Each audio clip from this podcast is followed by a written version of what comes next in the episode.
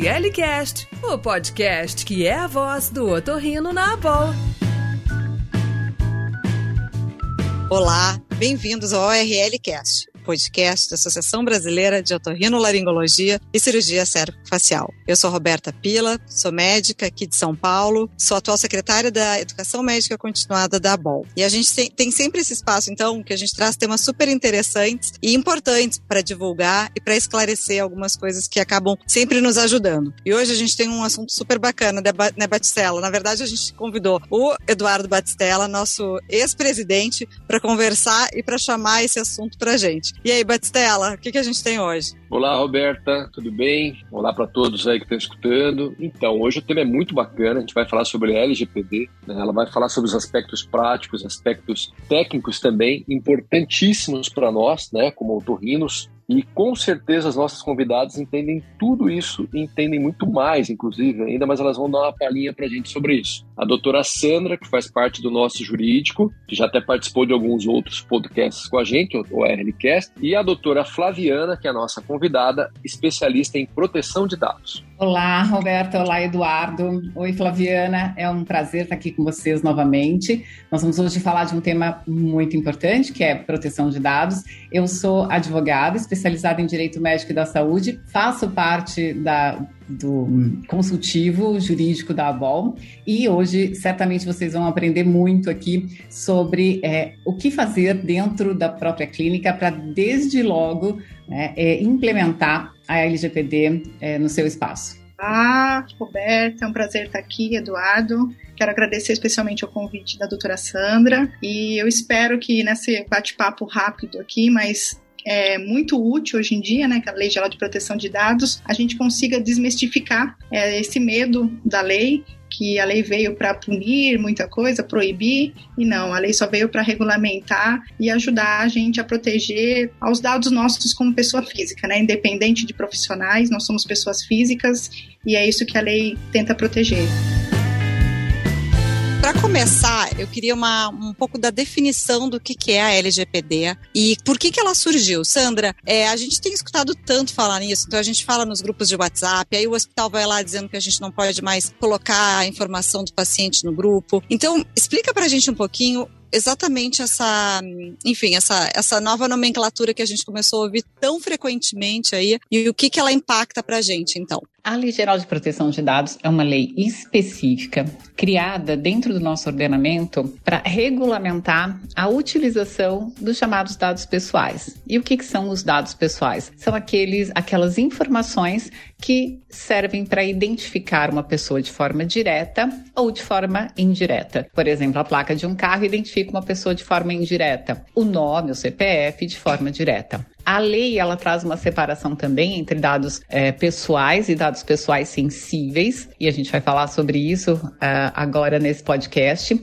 E o mais importante é entender que não é a única lei dentro do nosso ordenamento que traz a proteção aos dados. Né? Nós temos a própria Constituição Federal, que no seu artigo 5 coloca como um direito fundamental a privacidade, o direito à imagem, o direito à honra e proteger os dados em última última instância, é proteger esses elementos, a privacidade, a honra, a dignidade do ser humano. E também não é uma lei que foi criada para trazer mais problemas, digamos assim, para as empresas. É o contrário. É, é, é, e nisso é interessante a gente entender que alguns dos fundamentos da lei estão exatamente na defesa do consumidor é, em relação à proteção dos direitos humanos e também a proteção da inovação. Né? Então, é uma lei que também quer que se continue a ter a evolução tecnológica, porém, sem que nós descuidemos não é, do ser humano, que é o alvo da tecnologia. É, só complementando a Sandra, um ponto importante que eu acho da LGPD é que é, ela é uma lei positiva, né? A gente está muito acostumado, por exemplo, Código Penal, que é não matar. Né? E a LGPD não, ela vem dizendo como a gente deve fazer, né? o que a gente deve fazer. Você pode coletar? Pode, a lei pode tudo, né? Porque ela surgiu devido a esse anseio, os dados estão aí. Então, pode fazer, pode coletar, pode tratar, pode tudo. Mas ela só diz como deve ser feito. Né? Ela só trouxe essa regulamentação, ao contrário de outras normas que a gente tem e está mais acostumado, no sentido de proibir aquele ato. Flaviana, aproveitando então que você já fez esse comentário, e já que a LGPD ela faz esse tratamento, faz esse cuidado com os nossos dados, com os dados pessoais também. Como que fica especificamente para os pacientes? O que, que você diria para gente? Estela, uma coisa, como eu falei lá na apresentação, uma coisa que eu acho que a gente tem que ter em mente, tá? Que essa lei ela veio para uma mudança cultural. Quando a gente fala paciente, eu acho que o médico aqui, ouvinte, ele tem que pensar que uma hora ele também é paciente. Então ele tem que cuidar dos dados do seu paciente, como se ele, como lembrando que ele também vai ser um dia paciente, né? E a questão do tratamento, a lei ela fala o tratamento de dados.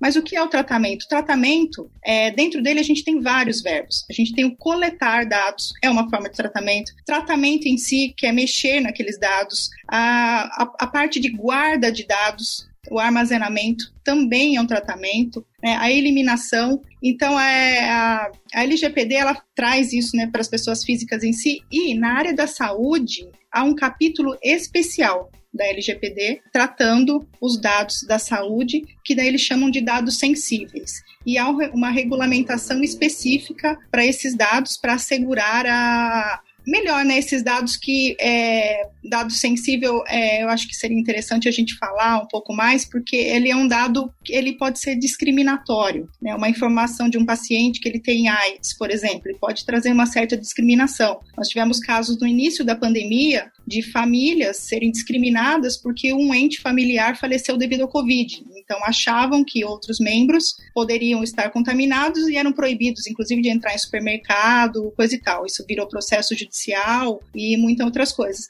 Então, assim, a gente precisa tratar esses dados, pode ser tratados, mas como que a gente vai assegurar esse tratamento, né? Principalmente de dados sensíveis. Ô Sandra, então eu posso dizer que todo dado de saúde é um dado sensível? Toda informação é um dado sensível? É, nós chamamos de dado sensível não só os dados de saúde, mas também dados que são biométricos, dados genéticos, dados que é, indicam, por exemplo, uma filiação partidária. A, a ideia é que potencialmente esses dados, se mal utilizados, podem trazer a discriminação ou segregação ao indivíduo. Então, quando a gente fala assim, todo dado de saúde, a gente só tem que tomar um pouco de cuidado, porque, por exemplo, eu posso é, ter numa ficha de saúde a minha altura, né? E não, não, por si, não é um dado aí que exatamente vai ser discriminatório. Mas, em tese, vamos colocar aqui em tese, todo dado de saúde é um dado sensível, sim. Flaviana, aproveitando isso, é, para nós médicos, né, entender o que é dado sensível, o que é dado de saúde, não é tão fácil assim. Então, por onde que a gente começa? Como é que a gente faz? O que a gente realmente deve fazer para cumprir o que a lei determina? Por onde começar? Vamos lá. A, a lei ela fala que a gente deve implementar, né? A gente deve fazer a implementação à Lei Geral de Proteção de Dados. É, até eu acabei não falando no comecinho, toda a minha, eu sou advogada, mas acabei a minha formação hoje é de segurança da informação, voltada para as ISOs. E lá, para essa implementação, a, a gente teria, assim, para uma menor, melhor análise, três fases. Nós teremos que, os médicos terão que fazer o quê? Todas as empresas, na verdade, que tratam dados, teriam que fazer isso. Fazer primeiro o mapeamento dos dados, que seria o quê? Uma foto da empresa. Eu tenho que tirar uma foto para saber que dados eu tenho, por que eu tenho aqueles dados qual a quantidade, o que, que eu faço por ele, por onde ele entra, por onde ele sai, o por que eu elimino, o que eu elimino, quem tem acesso, quem não tem. Então, a primeira fase seria isso, a gente analisar toda essa parte. Isso também, uma coisa importante também é analisar a estrutura física, não só a parte que a gente acha que hoje em dia, ah, dados estão só em computadores. Não, às vezes a, a, o médico tem um armário cheio de ficha do paciente, e aí? Quem tem acesso? Quem tem acesso? A chave daquele armário. Então, assim, isso a gente tem que analisar. Temos que analisar, inclusive, quem entra, quem sai de um consultório. A gente não pode, não pode garantir né, a idoneidade da pessoa que entrou ali. Então, nessa primeira fase seria uma foto para saber tudo o que acontece ali dentro daquele consultório. Com essa foto, a gente vai conseguir é, saber os gaps que a gente chama, né? Quais são os furos ali, o que, que a gente tem que corrigir consertar. E aí a gente parte para implementação de dados. A implementação é o quê? Corrigir tudo isso. Corrigir como? Corrigir tanto a parte jurídica, que seria o quê? Contratos com fornecedores, com laboratórios, com hospitais. Por quê? Porque você acaba mandando dado para um hospital, para um laboratório, né? Uma coisa muito comum, o médico colher uma amostra no consultório e encaminhar para um laboratório. Mas e aí? Como é que fica? Ele pode encaminhar assim? Precisa de uma regulamentação.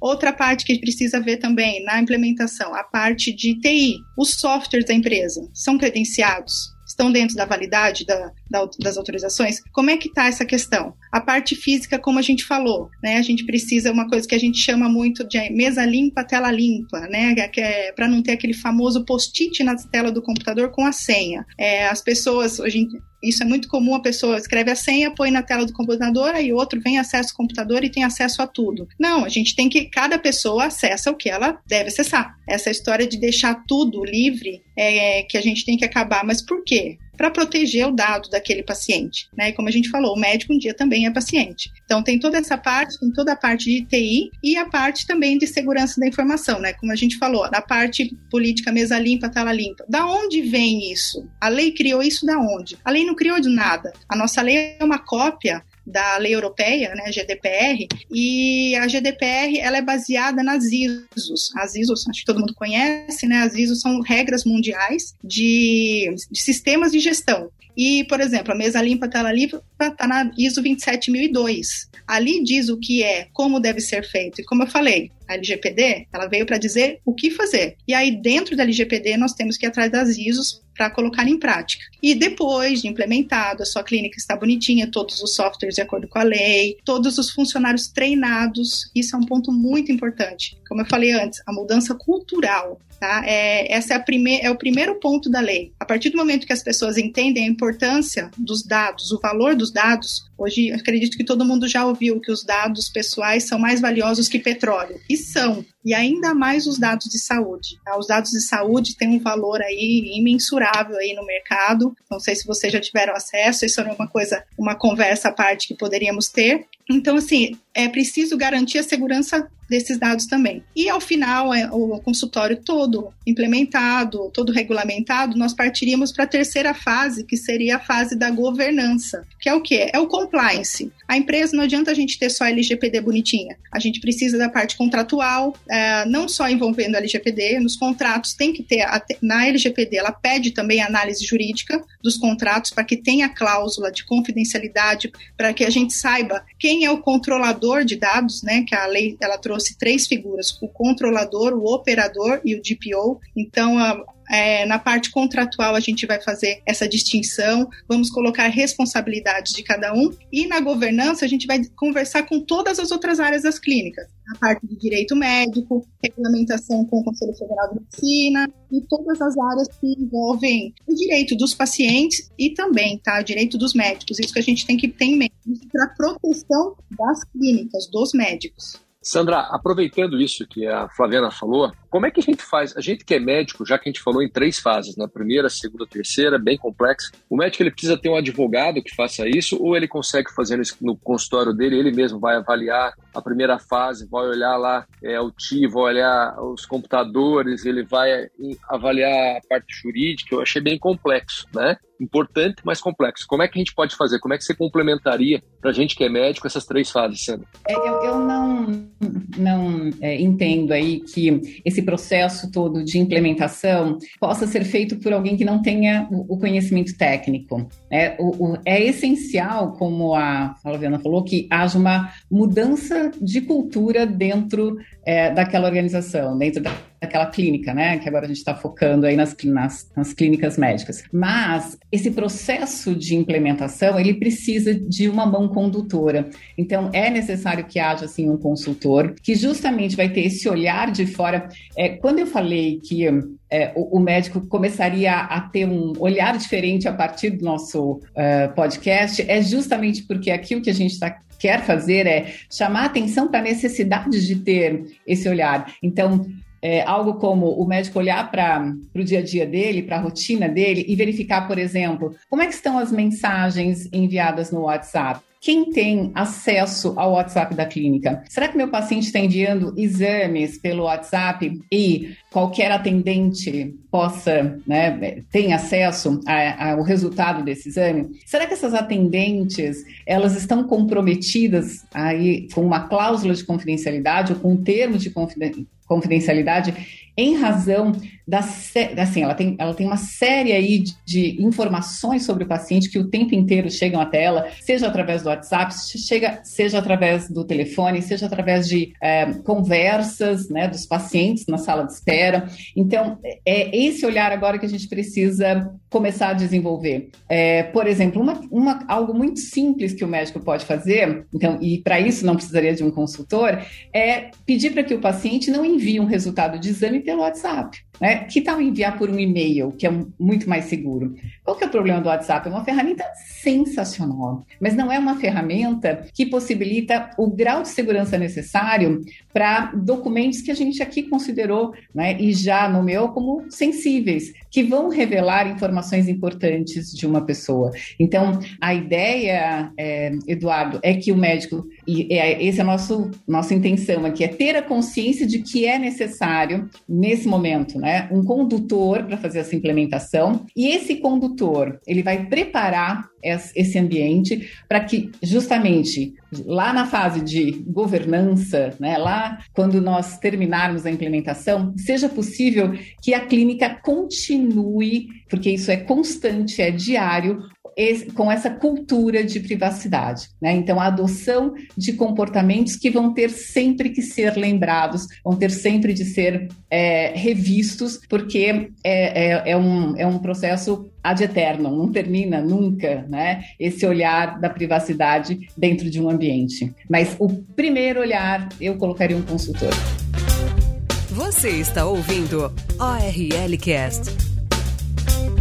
Ô Sandra, cai muito na gente exatamente esse teu essa tua fala aí de mandarem os exames pelo WhatsApp, né? E é isso aí, o WhatsApp tá aberto no computador da secretária e ela tem realmente acesso a tudo. E aí é a cultura que a gente tem, é, acho que nós, principalmente os médicos brasileiros, de fazer o WhatsApp a sua ferramenta de maior troca de informação. E aí vem exatamente a cultura de desaprender de, e parar de utilizar isso. Então a gente, quando fala dos americanos, eles não usam quase o WhatsApp e é basicamente as informações de sei lá, de, de com, com, comunicação é muito Twitter e é tudo realmente por e-mail. E eu não sei por que, que a gente aqui usa muito o WhatsApp e realmente ele fica aberto para todo mundo, né? É, e uh, para todo mundo o tempo inteiro. É, um, uma questão só complementando, Roberta, o, o, paciente, a gente, como nós estamos falando em privacidade, em proteção de dados, o paciente tem, tem direito à segurança dos dados dele e à integridade daqueles dados. Se o, o médico é, ele faz ali, tem uma conversa com o paciente, troca informações no WhatsApp, informações que são importantes até para entender a evolução daquele paciente, e não coloca no prontuário, eu já tenho aí uma uma, falha nesse processo de guarda dos dados do paciente. Né? Aquilo que foi conversado no WhatsApp não foi para o prontuário. Então, nós temos, assim, é, é não que não se possa fazê-lo, é, a gente só tem aí que começar a filtrar também as informações que são importantes e que precisam ser registradas é, no prontuário e que precisam ser protegidas, né? Mais do que rapidamente, por exemplo, não deixar informações, as conversas sempre ali à disposição do médico no próprio no próprio WhatsApp. É importante que haja ah, que se apaguem mensagens, que se apaguem fotos que são enviadas, criar essa cultura né, de não deixar os dados num único lugar. Nosso telefone, nosso smartphone carrega todas as informações que nós quisermos, né? Então é muito arriscado nós deixarmos o tempo inteiro todas essas informações concentradas num único local. Aproveitando isso, Sandra, eu queria perguntar para você, porque você falou assim, ah, colocar no software, no prontuário eletrônico, né? Só que o prontuário eletrônico ele tem que ser seguro, ele deve estar dentro da lei. É isso mesmo? Quanto ao CFM, como que funcionaria? Na verdade, nós temos uma resolução do CFM que é de 2007, trazendo aí o, a possibilidade de um médico fazer a utilização de um sistema, né, de um registro eletrônico, então de um prontuário eletrônico, desde que ele observe é, aquilo que nós chamamos aí de nível de garantia de segurança. É, nessa resolução, que é lá de 2007, é, então já é uma resolução vamos chamar, vamos chamar de antiga, e que uh, eu percebo que muitos médicos não conhecem. Nós temos ali a determinação de que, caso o médico opte por um sistema, né, um software, que tenha o um nível de garantia de segurança 1, que é uma, uma, uma classificação que leva, um, leva em consideração uma série de requisitos que aquele software precisa observar para ter esse nível de garantia de segurança, o médico precisará também ter um backup físico. Então, se eu tenho um software que tem esse nível de garantia de segurança 1, eu preciso também ter backup físico. Conheço pouquíssimos profissionais que conhecem essa, essa norma e que aplicam. Eu só posso dispensar né, o backup se é, for um software que tenha um, um nível de garantia de segurança 2. Nossa, quem é que dá esse, ou quem é que avalia esse nível de garantia de segurança? É, havia até 2018, né, uma, um, um, convênio entre o Conselho Federal de Medicina e a Sociedade Brasileira de Informática em Saúde, que ainda hoje tem um excelente manual que deve ser utilizado pelos desenvolvedores de software, trazendo ali informações importantíssimas, é, as ISOs não estão ali contempladas, por exemplo, e leis internacionais, é, sobre como construir aquele software com segurança para proteger os dados, para poder criptografar os dados, em relação ao armazenamento dos dados. Então, nós temos já regras é, pelo próprio Conselho Federal de Medicina há muito tempo existentes. Mas há, muitos médicos fazem um uso doméstico né, do, do prontuário eletrônico. Então, chamaram, por exemplo, um desenvolvedor, o carinha da TI, que fez lá o sistema do jeito que ele queria, mas o jeito que ele queria talvez não seja o jeito seguro, né? o jeito que vai trazer a segurança da informação que é necessária. Então, há uma forma de se saber qual é a, a certificação, né? o nível de segurança é, do, do software, consultando, por exemplo, a, a, o site da Sociedade Brasileira de Informática em Saúde. Você coloca lá o nome né, do desenvolvedor do seu site, se for um, um, um desenvolvedor, uma empresa comercial, né? não essa que eu falei do garoto de TI que desenvolveu dentro da sua clínica, e você vai saber se essa empresa é ou não certificada. Não quer dizer que, se não tiver um, um certificado, que não seja segura, mas o certificado é o aval de que alguém avaliou, né, de que alguém examinou, alguém auditou esse software. Ô Sandra, quando eu contrato então esses, esses softwares uh, médicos, eu posso questionar a empresa é, em que nível de segurança eles têm? Eles são obrigados a me falar isso? Eu tenho como descobrir? É, você deve questionar e deve por quê? Porque o médico assume uma responsabilidade solidária por ele ter é, elegido, ter escolhido aquele software. Né? Então, é claro que nós não temos conhecimento técnico para avaliar o nível de garantia de segurança. Então, embora a autodeclaração né, não tenha um valor legal, o, no momento em que o médico fez o questionamento, ele demonstrou a boa-fé dele. Né? Ele, ele sabe que existe essa norma e ele quer sim cumpri-la. Né? Então, tanto sob o aspecto ético perante o conselho, como sob o aspecto legal, né, ele tomou uma providência necessária, que era, no mínimo, a de questionar esse é, fornecedor de serviços aí desse software. Então, sim, precisa questionar. E outra coisinha, falando um pouquinho de novo da questão desses softwares, às vezes a gente, querendo ou não, uh, passa a senha do nosso login, da, da a nossa senha para o nosso login desses softwares para ou enfim. E aí fica essa questão do acesso ao prontuário e o compartilhamento de todos os documentos e informações dos pacientes. É, eu queria saber um pouquinho disso, assim, como é que, como é que funciona. É, então, um bom, um bom software ele vai ter níveis de acessos diferentes de acordo com as informações que cada um precisa saber. As informações que a secretária precisa ter não são informações que o médico precisa ter, né? Então, a, quando eu tenho diferentes níveis de acesso, crio caminhos diferentes para os vários usuários, né? E dou permissões diferentes para esses usuários, eu consigo auditar, então eu consigo rastrear né, todos os, os uh, logs que foram feitos. Por exemplo, se a sua secretária entrar com a sua senha, eu não vou saber se houver alguma, algum problema, né? em relação a, a, a, uma anotação, por exemplo, no prontuário, eu, eu não vou saber se é, foi a secretária ou se foi você que fez, porque o log vai estar com a sua, é, com, com o seu acesso, né? Então o acesso vai ser é, da Roberta, mas não, não foi a Roberta, foi a Cristina. Sim, eu sinto muito, né? Você deu o acesso para essa pessoa e nesse momento tudo que ela fizer, ela o fará em seu nome. Então isso é, é extremamente perigoso. Assim como, por exemplo, a questão do certificado digital. O certificado digital, para o médico, é a garantia de que ele é ele mesmo. E aí ele empresta ou deixa o certificado digital também com a, a, atendente ou com a gerente da clínica, mas tudo aquilo que for feito com aquele certificado digital é válido, né? Porque ele é, na verdade, intransferível, ele só pode pertencer a uma pessoa. Então veja como nós temos aí muitas falhas de segurança no nosso dia a dia, por uma questão óbvia, que é da praticidade, né? E a, a, só que a gente vai ter que começar a ter um olhar diferente para que as coisas sejam práticas, mas também sejam seguras. Não é dizer não à tecnologia, ao contrário, nós queremos sim muita tecnologia, mas buscando aí a segurança dos nossos dados e dos dados das pessoas né, que nos buscam. É, a gente tem que, a gente deve esse respeito a elas. Aproveitando essa deixa aí, agora eu vou perguntar para Flaviana, na verdade. Flaviana,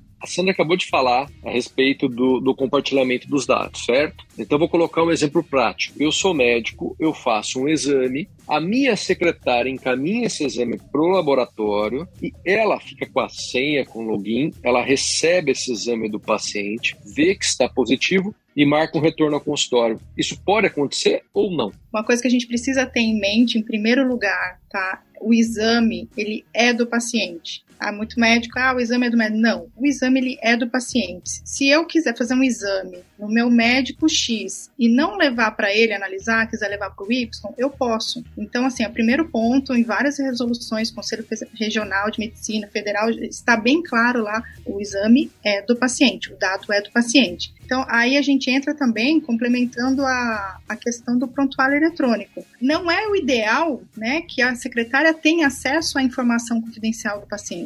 A LGPD ela fala, o acesso tem que ser para cada pessoa diante daquela função dela. A secretária precisa ter acesso ao resultado? Ela vai, vai mudar alguma coisa, a não ser a praticidade que a gente já está acostumado, né? Mas a questão é, a LGPD ela fala que é, esses dados, principalmente da área de saúde, os dados sensíveis, né, eles devem ser anonimatizados. Então, é, quando for contratar um software, é uma coisa muito interessante é analisar isso. Esse software, ele faz o login de acesso, você tem acesso aos logs de acesso, quem entrou, quem não entrou, que horas entrou, alterou, não alterou, quem pode alterar. E justamente nessa questão, é correto o, a secretária abrir? Não era para a secretária abrir, não é para a secretária ter acesso a isso. O laboratório enviou, deve ir para o médico e o médico abrir o exame, certo? Se o paciente autorizar se a gente tiver aquele consentimento do paciente, tá? Uma coisa é papo para uma outra um outro dia, mas é delicado a questão do consentimento, né, do paciente, principalmente aí na, na área da saúde. É, o que se discute e hoje é a posição majoritária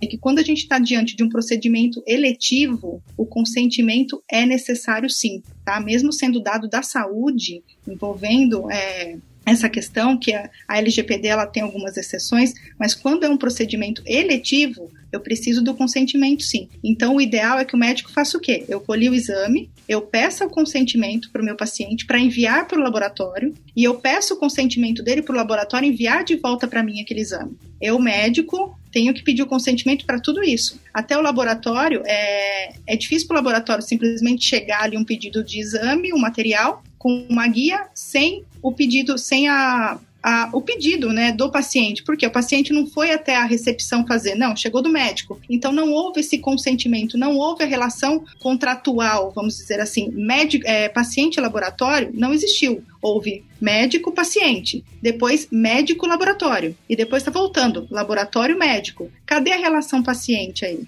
Lembra que a gente falou? O exame é do paciente. Então é necessário sim que peça o consentimento do paciente para enviar para o laboratório. O laboratório tem que ter o consentimento para enviar de volta para o médico e o médico não é adequado que a secretária abra o exame, a secretária não deve ter esse acesso. O, os prontuários eletrônicos, os softwares, eles devem ter essa opção de anonimatizar os dados. O que, que, seria isso? A secretária ela consegue abrir o cadastro daquele paciente, só que ela não vai ter informação do tipo de doença e coisas mais sensíveis que não cabe a ela tratar naquele momento. Só, a, isso só cabe ao médico acessar e ter conhecimento. Então, é, isso é um cuidado que deve ser feito também na hora de contratar um, um software, um sistema de prontuário eletrônico. Ô, Flaviana, eu acho que seria bacana a gente falar sobre essa questão do termo de consentimento. Em que momento que esse paciente poderia dar o consentimento, né? Então, eu tenho 300 pacientes, os meus 300 pacientes vão precisar dar o consentimento para que eu faça, por exemplo, esse envio de material para o laboratório, para que depois o laboratório possa me devolver né, com, essa, com essa análise. Eu acho que é, bacana a gente situar os profissionais é, em relação ao momento em que esse termo precisa ser assinado pelo, pelo paciente. Se é todas as vezes que o paciente for lá, se é um, um único né, termo de consentimento que vai valer sempre e o médico vai precisar deixar arquivado, acho que se você puder falar sobre isso também. É uma coisa que a gente precisa ter em mente, principalmente a LGPD é nova, né? É, muita coisa vai ser regulamentado. A gente está no Brasil muito costume aí. Ah, na Europa não adianta a gente falar, mas a, a, cultura é diferente. Lá não pode, não pode. Aqui a gente sabe que no fundo muita coisa vai mudar pelo jeitinho brasileiro, né? Mas o ideal é que o consentimento ele seja colhido antes né, do quando possível, né? Não está, é aquilo que a gente falou, é procedimento elegível. Não estamos falando de emergências, né? Emergências não tem como. O paciente chegou ali, não tem o que fazer, não tem como pedir o consentimento. Então, procedimento elegível. É possível pedir o consentimento? Então, peça-se o consentimento sempre. E o ideal é, dependendo o caso, para cada exame, para cada procedimento, é, requerer um novo consentimento, sim. Porque às vezes um procedimento não tem muita coisa a ver com o outro, né? Às vezes eu colho um Papa Nicolau e depois no outro dia eu vou fazer uma biópsia da mama. Então, é, é não dá para o médico simplesmente peço o consentimento para fazer o que eu quiser, todos os exames possíveis. E isso é uma segurança para o médico no seguinte sentido: quanto menos dados eu tiver daquele paciente, menor o risco eu tenho, tá? Porque eu tenho que, eu tenho que responder pelo que, pelos dados que eu tenho. No caso de um vazamento ou a perda de um dados, eu vou responder pelo aquilo que eu tinha. Então, isso é uma coisa que é, deve ser mudada na cultura. Eu só vou colher do meu paciente os dados que eu precisar. A Sandra até brincou com a altura. Eu preciso da altura? Muitas vezes posso precisar, muitas vezes não preciso. Na área médica, eu preciso saber se é homem ou mulher, se é transexual, bissexual, preciso, né? Porque dependendo tem diferenças aí na parte na hora dos exames, é, exame de sangue muda muita coisa, mas alguma, alguns dados a gente não precisa colher. Eu preciso dar, me ajuda aí, Sandro, um dado que seria a questão da religião mesmo, né? Que por muito tempo esteve em formulários de hospitais qual era a religião, talvez aí por uma questão até pensando em transfusão de sangue, em testemunhas de Jeová, mas é, não se justifica que tenha em todo o formulário, né, uma solicitação para se indicar a religião. É uma, ou por exemplo até, né, um caso bem, a gente fugindo bastante, mas eu acho que seria um exemplo bom a, a filiação partidária, né? Eu chego no hospital e tem ali para qual partido político eu sou afiliado. Isso não tem nada a ver. E, vamos supor, hospital, a clínica, eu peguei aquele dado. O que, que acontece? Se houver um vazamento, qualquer problema, eu vou ter que responder porque eu peguei aquele dado. Porque que eu tenho aquele dado, sendo que eu não preciso dele. Então, é colher o menor número de dados possíveis. Por quê? Como nós falamos, na hora que nós formos implementar a lei, nós vamos ter que justificar por que eu peguei aquele dado. Por que, que eu quero saber a altura da Sandra? Qual a finalidade daquilo? Por que, que eu quero saber a, a filiação partidária? Para a área médica, preciso? Para a área da saúde? Não preciso. Então, eu não devo colher. Então, é essa parte que a, a gente precisa ter cuidado, acho que um cuidado bem grande na orientação, né, que a gente falou na é, educação da secretária, para colher o que é preciso. E, assim, do mesmo modo, ela só ter acesso aos dados que ela precisa. Deixa eu perguntar uma coisa pra gente no consultório do dia a dia, assim, não sei se vocês vão, enfim, poder nos ajudar. Na verdade, eu tô achando que a gente tem que ter quase um contrato em cada início de consulta. O paciente entra no consultório e tem que basicamente assinar um contrato. E a questão do termo de consentimento, assim, eu fico questionando em relação à nasofibro, que a gente faz em muitos pacientes. A gente precisaria de termo de consentimento, porque é um exame que, enfim, é considerado, é, né, ele é relativo em relação ao, ao quanto ele é invasivo, mas a gente precisaria de termo de consentimento para naso. A outra coisa que eu, na verdade, eu, eu, eu fiquei, assim, intrigada é que, assim, alguns hospitais que a gente trabalha, quando o paciente interna, ele já assina um termo de consentimento que vale para muita coisa para todos os procedimentos que ele pode vir a ser uh, submetido. É, então, esses dias eu fui num hospital e, e aí eu fui assinar o termo de consentimento, aí o pessoal da enfermeira me disse assim, doutora, não precisa assinar porque ele já assinou um termo geral na internação. E aí eu fiquei questionando, será que isso vale como um termo geral de internação para todos os procedimentos e não individuais? Então, rapidinho, porque eu acho que o nosso tempo está super estourado, eu queria que vocês dessem essas duas perguntas. Uma, termo de consentimento para naso, especificamente para otorrino, e dois, internação hospitalar para procedimentos cirúrgicos diversos, termo de consentimento múltiplo. Eu entendo que, pensando aí no direito do paciente, todo procedimento que pode trazer algum tipo de intercorrência, seja lá qual for, até um mero desconforto, né? O desconforto é, é algo sobre o qual o paciente precisa estar ciente, né? E ele pode escolher se ele quer ou se ele não quer fazer o procedimento. Todas as vezes que eu, que eu sei que um procedimento, né, pode ser como a, a Flaviana colocou, elegível, é, existe aí a opção de se fazer ou não fazer, o termo de consentimento é o documento né, mais uh, próximo, eu, eu, diria aí, de uma possibilidade de, de tornar o paciente autônomo, né, dele entender o procedimento e dele é, optar se ele deseja ou não deseja fazer. Inclusive, o não fazer tem consequências. O fazer pode ter intercorrências, o não fazer pode ter consequências. É claro que no dia a dia é, seria realmente inviável o tempo inteiro nós estarmos usando termos de consentimento para tudo. Mas, é, naquilo que for possível, é, pedir para que o paciente tenha a, a, a ciência e assine, né, dê também a sua ciência por escrito, é, que ele registre, é, é uma, uma segurança para o médico e, ao mesmo tempo, eu entendo que é esse respeito pelo paciente, né? Ele, naquele momento, é o autorizador de que algo seja feito com o corpo dele. É, então, essa autorização, ela vem aí é, registrada no termo de consentimento. Mas eu queria, então, a, a, minha resposta seria sim, eu entendo que deva ser feito. Batistela, o que, que a gente faz? Batistela, socorro, vamos fugir. Imagina um termo de consentimento para cada paciente de naso, pelo amor de Deus. Dez minutos para ler tudo, efeito, não efeito. Bom, não sei, não sei. Aí a gente tem que entender qual é a, o fluxo do consultório, né? Se é possível entregar antes esse termo, enfim, mas isso a gente pode conversar e advogado acha jeito para tudo. O que eu queria colocar também é que termo, a gente está falando de termo de consentimento para procedimentos, mas a Flaviana falou do termo de consentimento para o tratamento de dados, né? Eu entendo até que a gente pode colocar, aí a, a Flaviana pode talvez ser um pouco mais purista que eu, a gente pode também colocar essa questão dos dados dentro de um termo de consentimento que é para o procedimento. Mas, assim, só para deixar claro que são consentimentos diferentes, né? Um para o procedimento e outro para o tratamento dos dados, né? Que consiste aí no armazenamento, que consiste aí no compartilhamento eventual, né? Com um outro médico, por exemplo, uma segunda opinião, ou com uma, um terceiro. Então, é, eu acho que a, talvez a Flavi queira complementar de alguma forma. Não, realmente, eu acho que tem que diferenciar esse ponto, né, que você falou, tratar consentimento para o exame específico